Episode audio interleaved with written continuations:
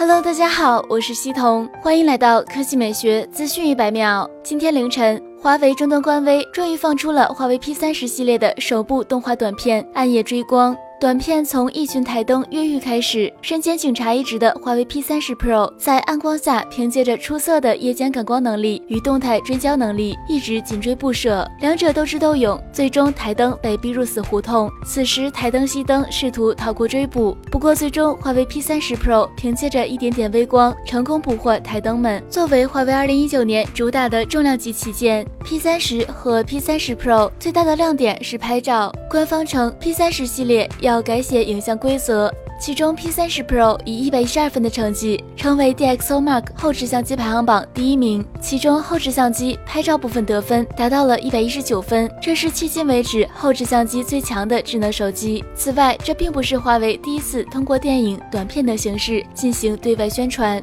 此前流行传播最广的品牌宣传片《Dream It Possible》曾惊艳一时，由华为与好莱坞影视制作公司共同打造。故事以一个从小心怀音乐梦的懵懂女孩成长历程为主题背景，在祖父和家人的陪伴支持下，讲述了小女孩最终成长为钢琴才女，获得成功，而祖父也安详离去的故事。看完短片，各位有没有一种华为是一家被手机耽误了的电影公司的感觉呢？好了，以上就是本期科技美学资讯百秒的全部内容，我们明天再见。